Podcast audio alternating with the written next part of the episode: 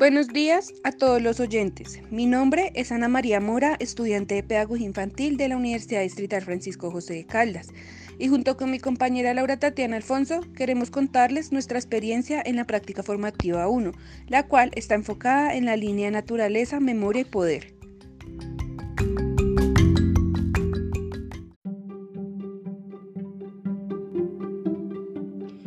Continuando con lo que mencionó mi compañera, yo soy Laura Tatiana Alfonso y en este podcast les vamos a contar cómo se desarrolló nuestra práctica pedagógica. Para esto les vamos a mencionar algunos aspectos que fueron destacables durante el proceso, como las personas, una breve caracterización del grupo, la realización de las actividades de refuerzo, entre otras cosas que posibilitaron llevar a cabo la práctica. Para dar inicio, queremos contarles que la práctica 1 estuvo guiada por la docente Ángela Fernanda Cabrera y se desarrolló en el Liceo Agustín Nieto Caballero, ubicado en la localidad de Los Mártires, cerca del sector de Plaza España. Quedó aclarar que la práctica se realizó de manera virtual por la contingencia que se está presentando actualmente.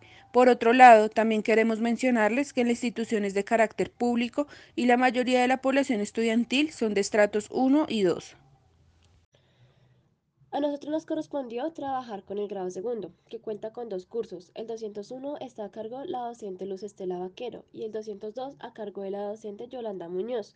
Al principio de la práctica nos reunimos con las profesoras y ellas nos dieron una breve caracterización sobre el grado segundo. Eh, el 201 estaba conformado por 41 estudiantes y el 202 por 40.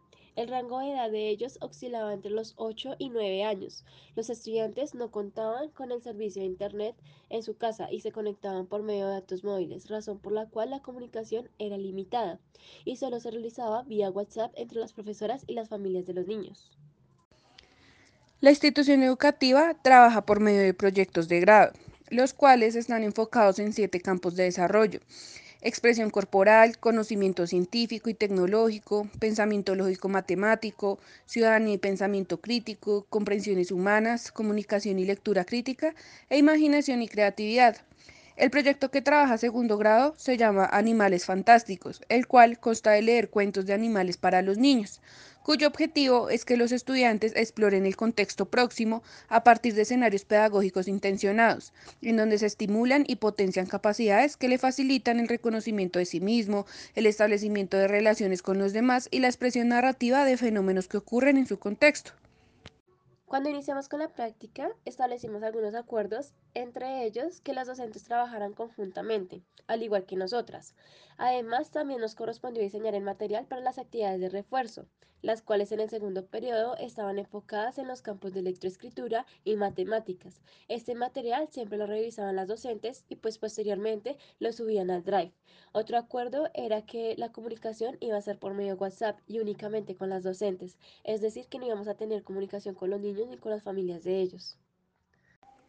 Continuando con lo anterior, nosotras creábamos las actividades de refuerzo dependiendo de lo que se trabajara semanalmente. Para los estudiantes esto era trabajo autónomo.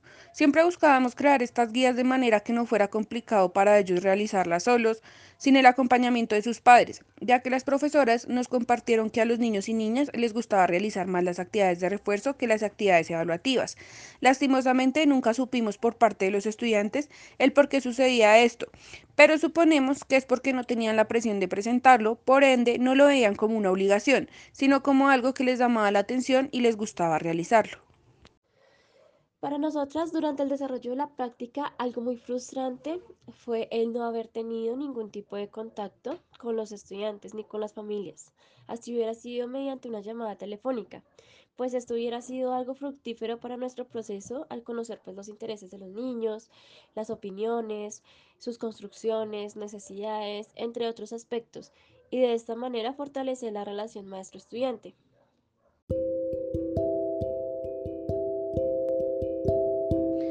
Para finalizar con este podcast, agradecemos al Liceo Agustín Nieto Caballero por permitirnos realizar esta práctica.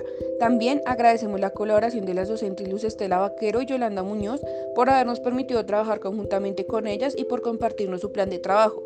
Finalmente agradecemos a la profesora Ángela Cabrera por su compromiso y el acompañamiento durante la práctica.